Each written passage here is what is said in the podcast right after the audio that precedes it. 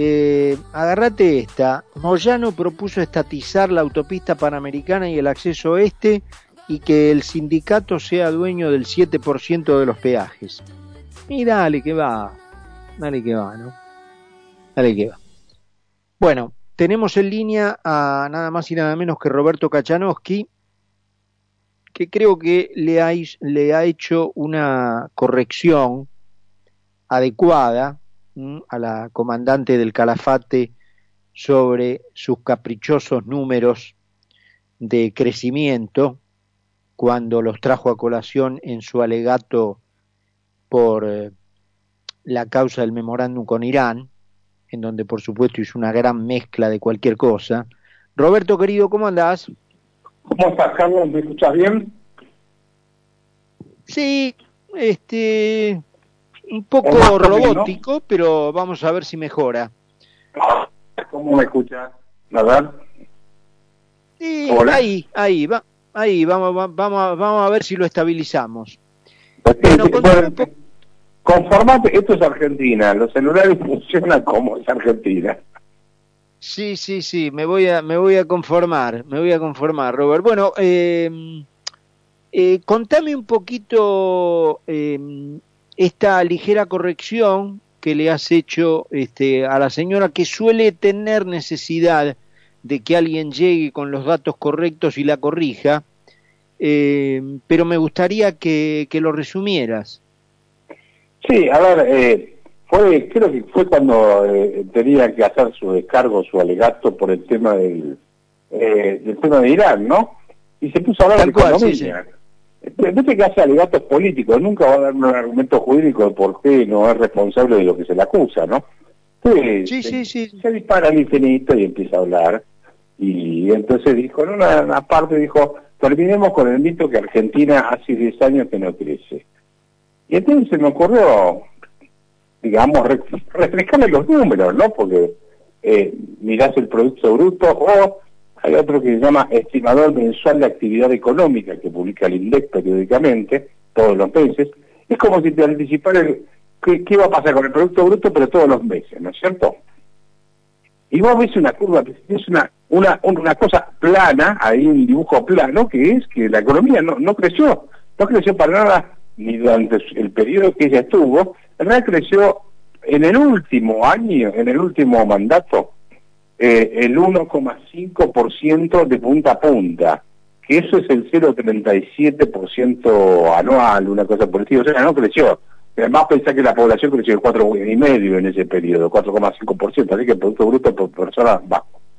Eh, y sí le recordé que, además de estar la economía estancada, eh, hay otro dato que es importante. la inflación en el periodo de esa no la del INDEX, sino la que daba la inflación en el Congreso, se mantuvo en un piso del 25% anual, no lo pudo perforar y llegó hasta superar el 40%.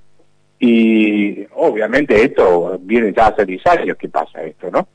Eh, y el otro dato es recordarle que la economía argentina no genera puestos de trabajo en el sector privado desde hace 10 años.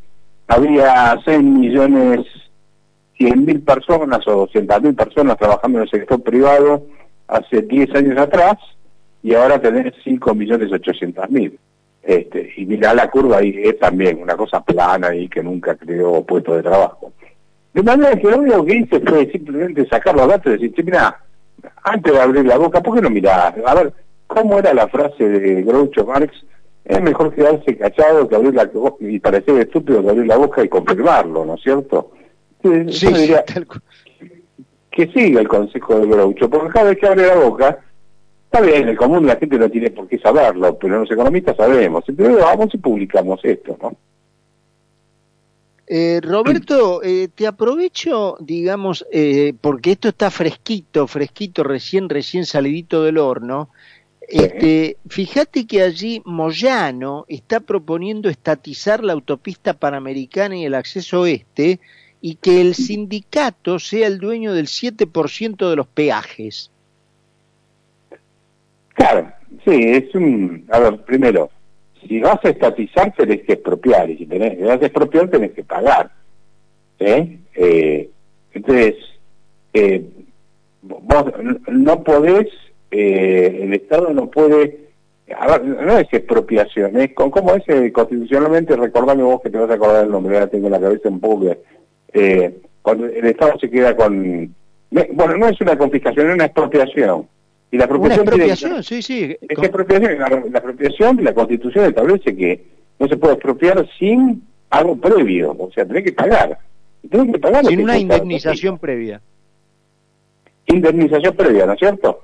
Entonces, eh, ahora, él quiere que todos los argentinos paguemos, o sea, porque de algún lado, la, a ver, la plata no la va a poner él, ni la va a poner este, Cristina, ni la va a poner Alberto. La va a poner el contribuyente cuando le tenga que pagar al dueño de la autopista lo que le debes. Salvo que es propio ese tipo, ¿cómo se llama? Eh, eh, ¿Cómo se llama? Chávez. Pero si, ahora es propio, no, bueno, vos tenés que indemnizar. Indemnizar tenés que pagar. Y para eso tenés que sacarle plata de contribuyente. Entonces él pretende que todos los contribuyentes pongamos plata para expropiar pasársela al Estado y hay que darse con 7% de la plata de los contribuyentes. Una forma muy simpática de decirle que te meten, decirle que te meto la mano en el bolsillo a través del Estado. ¿Te puedes imaginar que? Sí. ¿Cuál es eh, la autopista actual del Sol? Dice. Es la autopista panamericana, la autopista del Sol, exactamente. Así se la, por lo menos se la conoce técnicamente. El nombre coloquial es autopista panamericana.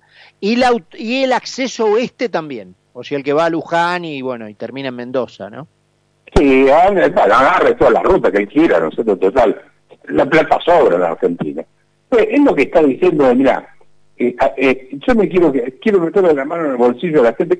Yo no tengo ni idea de cuánto puede ser el valor de esa autopista, te digo francamente. Habría que hacer una estimación de algún tipo de, valor para indemnizar a los que invirtieron este, en ambas autopistas. El, proyecto, digamos, este, yo no, no me metí, este, porque esto es, reciente, esto debe tener cuatro minutos, este, pero eh, sin conocer, pero conociendo a los personajes, esto es, anda, sacáselo de las manos, o sea, robáselo, y que la explotación del 7% de los peajes que paga la gente entre al sindicato mío. Esto es lo que quiere. a ver, que el 7% de lo que se recauda entre al sindicato de él es como decir, soy socio en el 7%, ¿estamos de acuerdo? Claro, tal cual. Muy bien. Entonces lo que le está diciendo al Estado es, al no robarle la propiedad privada del otro y darme una parte a mí. Es eso. Exacto. Está diciendo, no está diciendo otra cosa, porque en última instancia está diciendo eso. Así que, este, Ahora, no es nada original. Yo no sé si vos tuviste la oportunidad de leer la ley de Bastiat. No sé si, si la leíste alguna vez. Eh, sí, claro, ¿Eh? Claro, el robo legalizado. ¿Y qué es esto? Esto es un robo legal. Lo que está proponiendo él es lo que Bastiat llamaba el robo legalizado.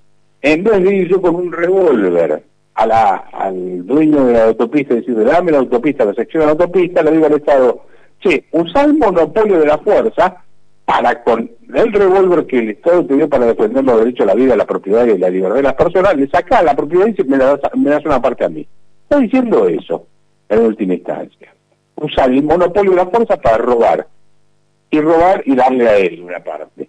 Entonces, claro, el resto se lo deja al Estado, no sé por qué, de, bueno que es, supuestamente. Eh, pero Argentina es eso, ¿no? Es...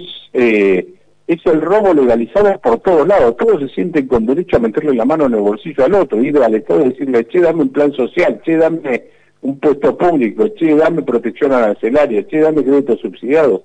Todos quieren algo. Como si todos quisiesen vivir a costa del otro, pero vivir en conflicto social permanente, pues todos se roban a todos. Roberto, obviamente, eh, teniéndote del otro lado de la línea, no quiero dejar de preguntarte porque este, la gente que nos está escuchando este, va a decir, ¿cómo no le preguntó teniéndolo allí y con lo que lo estábamos esperando para que estuviera en aquella famosa lista eh, que tiene como cabeza a Ricardo López Murphy? ¿Cómo no le preguntó por qué, por qué no está? Si bien, bueno, vos en algunos lugares lo has explicado, pero bueno, te tengo ahora aquí y te lo pregunto, ¿qué pasó? Mira, a ver, eh, eh, un, un domingo a la noche me llama Gustavo Segre y me dice, mira, quiero hablar con vos urgente por el tema de candidatura, bueno, en fin. Entonces me, dice, mira, yo estoy en el tercer lugar, pero quiero bajarme porque no puedo por una cuestión de trabajo, no me convienen mis hermanos que son socios míos, me, dicen de todo que yo, quiero que vos vayas tercero. Eh, a ver, Ricardo López Murphy también todos coincidimos en que vos tenés que ir tercero. En ese momento todavía Patricia Bullrich no se había bajado. O sea que yo ir tercero era casi testimonial, te podés imaginar que no tenía ninguna chance de entrar en ningún lado. Eh, le dije, bueno, mira, decida Ricardo que sí, pero que él tiene mi número de teléfono, que me llame. me llama tantas veces, porque no me va a llamar ahora, justamente, ¿no? Al otro día me llamó, me dijo, bueno, la oferta está hecha, eh, bueno, está bien, yo te voy a acompañar, pero déjamelo ver, porque tampoco es una decisión, viste, que tomas así, ya, voy de candidato. Eh, tenés que consultar con tus clientes que no te afecte, porque vos sabés que yo vivo de mi laburo, no vivo de otra cosa. Eh, después me llamó eh, un Yamil Santoro, después me llamó este, otro más que es Alejandro Bongiovanni, o sea, cuatro personas me dijeron queremos que vayas tercero. Y después nos juntamos a tomar un café de testigos y Ricardo me dijo, bueno, vos irías tercero, que yo, bueno, perfecto, yo te voy a acompañar, te contesto la semana cómo es, etcétera. Y justo al día siguiente, o ese fin de semana, se baja eh, Patricia. Y de golpe parece que ya no querían que yo fuese más tercero. Algún otro dijo, no, yo tengo mejor imagen, Gustavo Seguridad me empezó a decir que él tenía mejor imagen que yo eh, en las encuestas. Y que entonces se decidía por imagen. Dije, bueno, no, yo no hay problema, yo no, o sea, no, no, no necesito estar en el Congreso de la Nación para decir lo que pienso. Te puedes imaginar, no quiero ser soberbio en esto, ¿no, Carlos? Pero vos me conoces hace muchos años y escribo, hablo por todos lados. Y que eh, bueno, ahí quedó la cosa y después me llamó Ricardo, me dio una explicación que bueno, que en realidad el problema que había es que éramos dos economistas, el primero hizo tercero. Mirá, hace 30 años que nos conocemos recién, ahora se vienen a dar cuenta que soy economista. Y somos de la misma generación, y sí, bueno, ¿cuál es el problema? Pero eh, tampoco me iba a poner a discutir. O sea, evidentemente cuando Patricia Burrich se bajó, pensaron, dijeron, bueno, acá nos comemos la cancha y entramos cuatro o cinco, qué sé yo, de la lista, no sé. Así que saquen a Cayano. Que primero me venían a buscar cuando no había ninguna chance y yo puse el hombro. Y después de golpe, cuando crecieron que tenían alguna chance, dijeron lo mejor correlo. La verdad es que fue un comportamiento bastante patético, pero ¿qué querés que te diga? Tampoco me quita el sueño. Vos sabés que alguna, sí siempre estuve interesado en ver si podía ayudar, pero la realidad fue esta. ¿Y sabes cuál es el tema de fondo? No es el cargo de diputado porque ni vos ni yo no vamos a, dejar de dormir por eso, sino los comportamientos que esperás de las personas cuando en un momento que te están pidiendo una mano, porque te están diciendo venir tercero, cuando es casi testimonial, porque era testimonial el tercero, era más ayudar con mi presencia que otra cosa, eh, cuando hay chance verdadera, dicen, no, correte. Me parece que eso no se hace en la vida creo que no se hace ni en la vida ni en la política. No hay ningún argumento por el cual en la política tenés que tener códigos distintos a la vida. A mí los códigos son los mismos. O tenés palabra o no tenés palabra, ¿no? Clarísimo, Roberto. Bueno, querido, eh, gracias como siempre por estos minutitos que te haces para hablar con nosotros y te mandamos un abrazo grandote. Te mando un abrazo gigante, Carlos. Gracias por el llamado. ¿eh? Al contrario, gracias a vos. Abrazo grandote. Roberto Kachanowski con nosotros, 9 menos 20 en la tarde de Buenos Aires, 9 grados la temperatura. Vamos a la última eh, corte, al último, a la última pausa y de regreso conversamos con Carlos Poncio. Concepto 955. 955. Periodismo NFM.